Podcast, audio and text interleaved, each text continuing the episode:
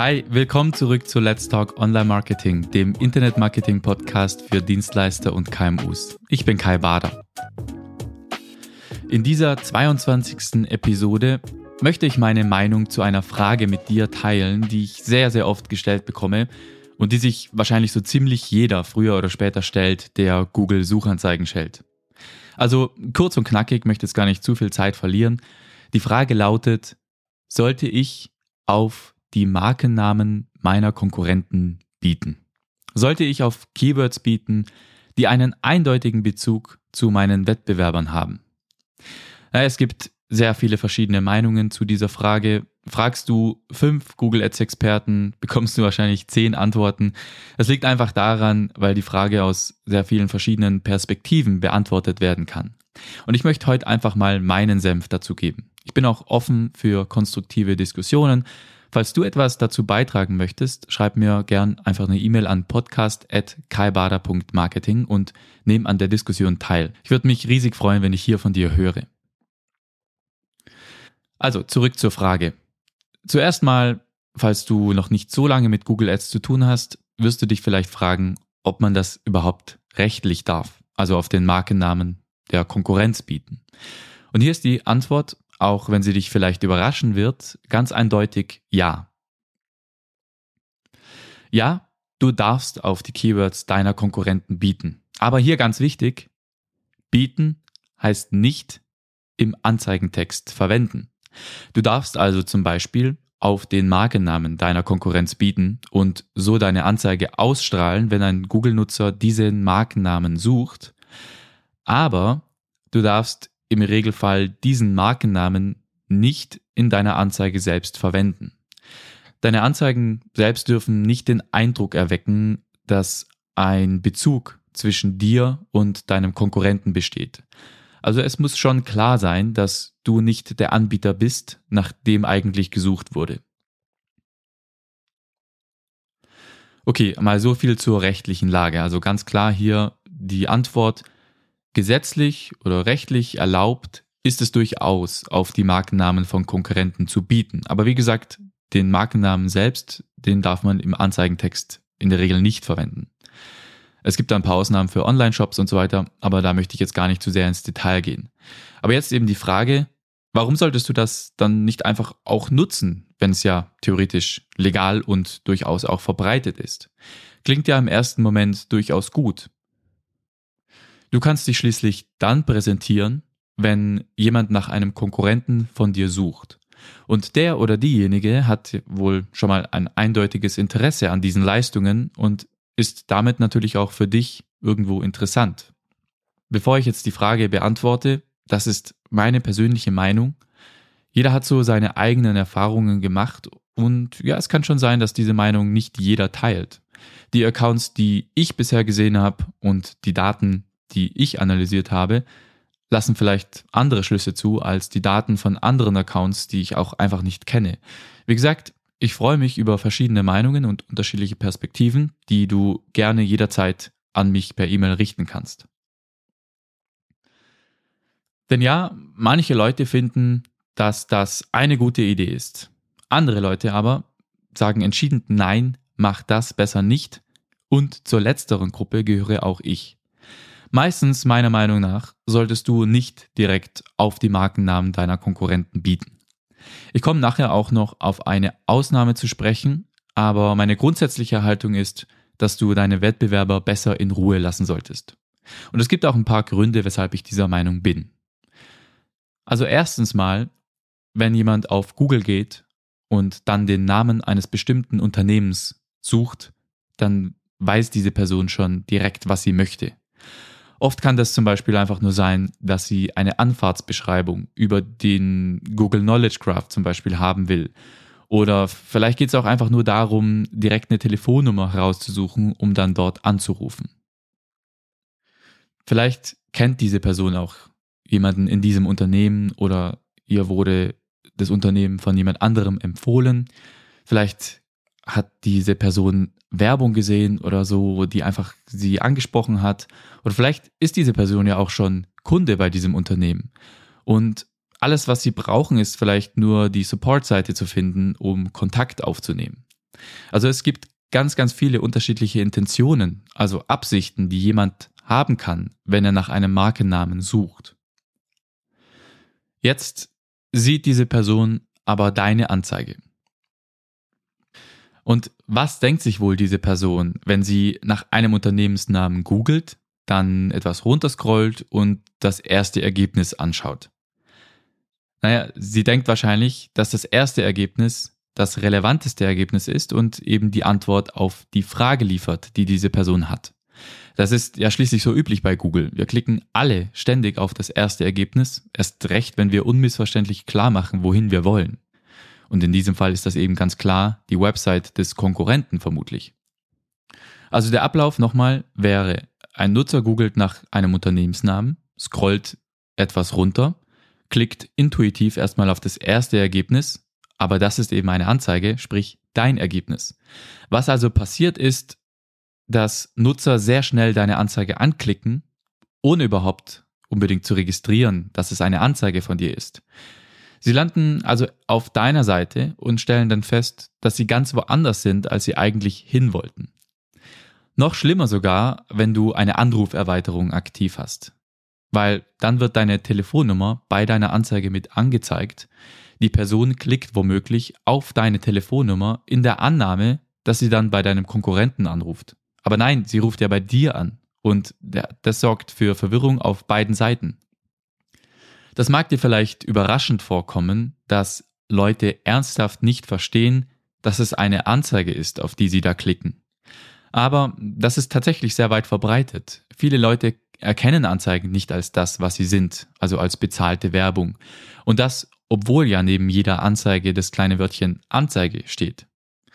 Und ja, das ist ein Problem, denn wenn du auf den Markennamen deines Konkurrenten bietest, rufen möglicherweise Leute bei dir an, in dem Glauben, dass sie bei deinem Mitbewerber anrufen. Und das führt zu Missverständnissen, das führt zu Durcheinander, und zwar auf beiden Seiten, sowohl bei deinen Mitarbeitern als auch für den vermeintlichen Kunden.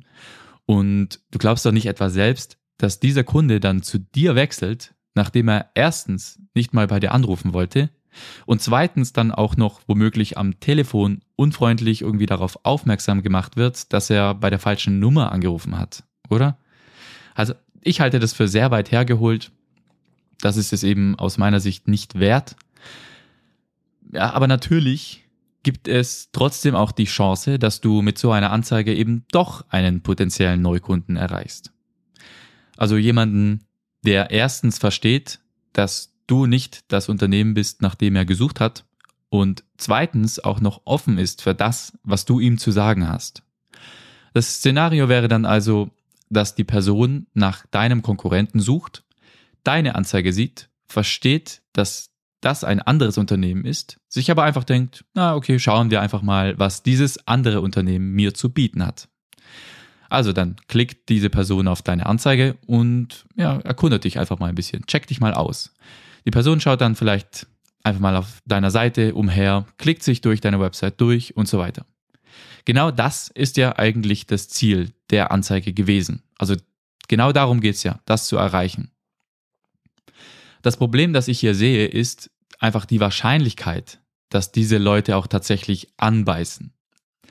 Leute, die nach einem bestimmten Unternehmensnamen suchen, sind schon im Kopf bereit, mit diesen Unternehmen Geschäfte zu machen. Oder vielleicht sind sie ja sogar schon Kunden bei deinem Konkurrenten. Vielleicht gibt es ein paar, die dich einfach aus Neugierde mal genauer anschauen, so wie diese Person in dem Szenario gerade. Aber die Wahrscheinlichkeit, dass diese Leute wirklich ihre Meinung ändern und zu dir wechseln, beziehungsweise stattdessen eben bei dir kaufen, ist sehr gering. Es gab ja einen Grund, weshalb sie nach deinem Konkurrenten gesucht haben. Irgendwas steckt sicher dahinter. Vielleicht gab es, wie gesagt, eine Weiterempfehlung von einem Freund oder von einem Geschäftspartner. Vielleicht hat eine Anzeige sehr gut gewirkt oder was weiß ich, was sonst noch dahinter stecken könnte. Worauf ich hinaus will, ist, dass diese Person mit hoher Wahrscheinlichkeit bereits festgefahren ist.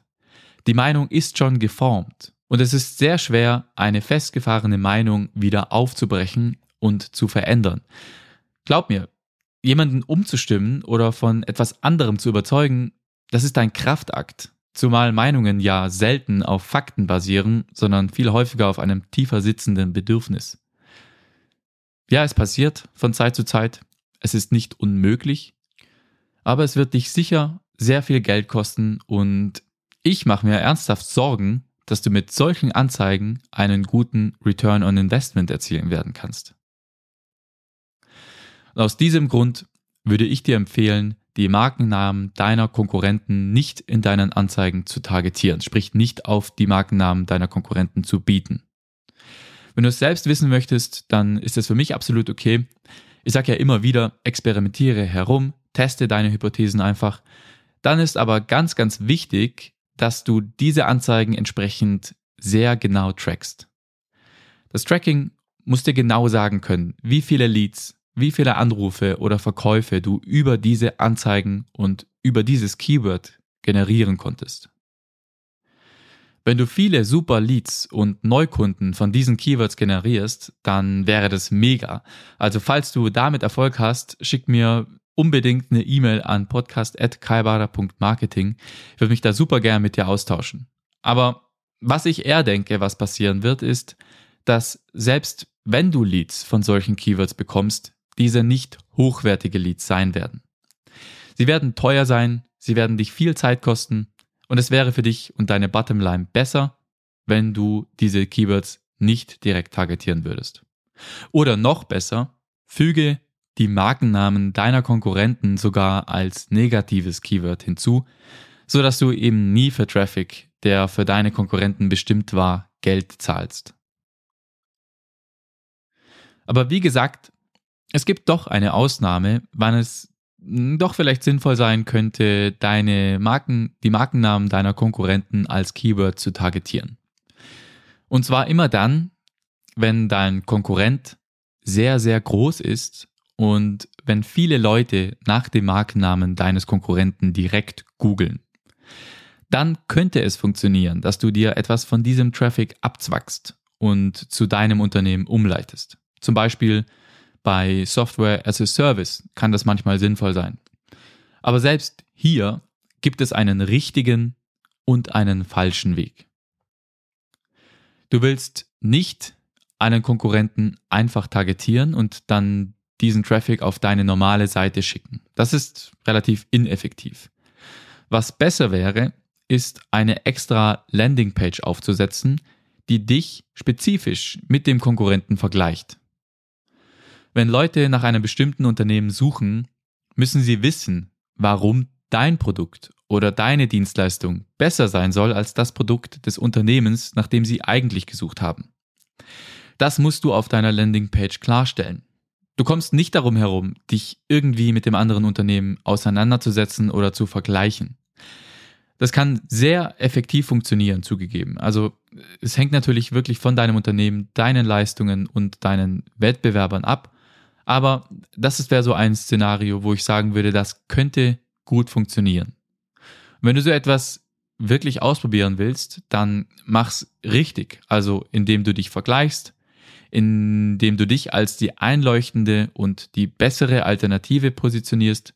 Das ist aus meiner Sicht die einzig effektive Möglichkeit, wie du Markennamen der Konkurrenz oder generell Konkurrenz-Keywords targetieren kannst. Bei Software as a Service Unternehmen geht es auch zum Beispiel sehr gut. Also dazu teile ich im Blogbeitrag zu dieser Episode auch ein sehr gelungenes Beispiel, wie so eine Vergleichsseite aussehen kann. Allerdings in diesem Beispiel wird die Vergleichsseite hauptsächlich organisch ranken, aber du kannst sie natürlich trotzdem als Vorlage für Anzeigen verwenden. Aber wie gesagt, in den meisten Fällen denke ich, dass du besser fährst, wenn du deine Konkurrenten einfach in Ruhe lässt. Das führt ansonsten auch schnell zu einem Krieg.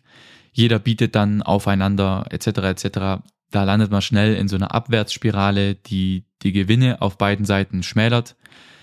Wenn du es aber wissen möchtest, würde ich dir zumindest nahelegen, dass du erstens eine extra Landingpage erstellst, zweitens dich vergleichst und drittens natürlich alles sauber trackst. Beim Punkt Vergleichen auch noch der Hinweis, dass du dann natürlich die Richtlinien für vergleichende Werbung einhalten musst. Du also nicht in die Irre führen darfst, du musst objektiv bleiben, du darfst deine Mitbewerber nicht herabsetzen. Aber das nur als kleiner Nebenhinweis. Ich bin ja, wie gesagt, kein Anwalt oder berate sonst in irgendeiner Weise für Rechtsfragen. Und in diesem Sinne bin ich auf deine persönliche Meinung und deine Erfahrungen mit Brandbidding gespannt.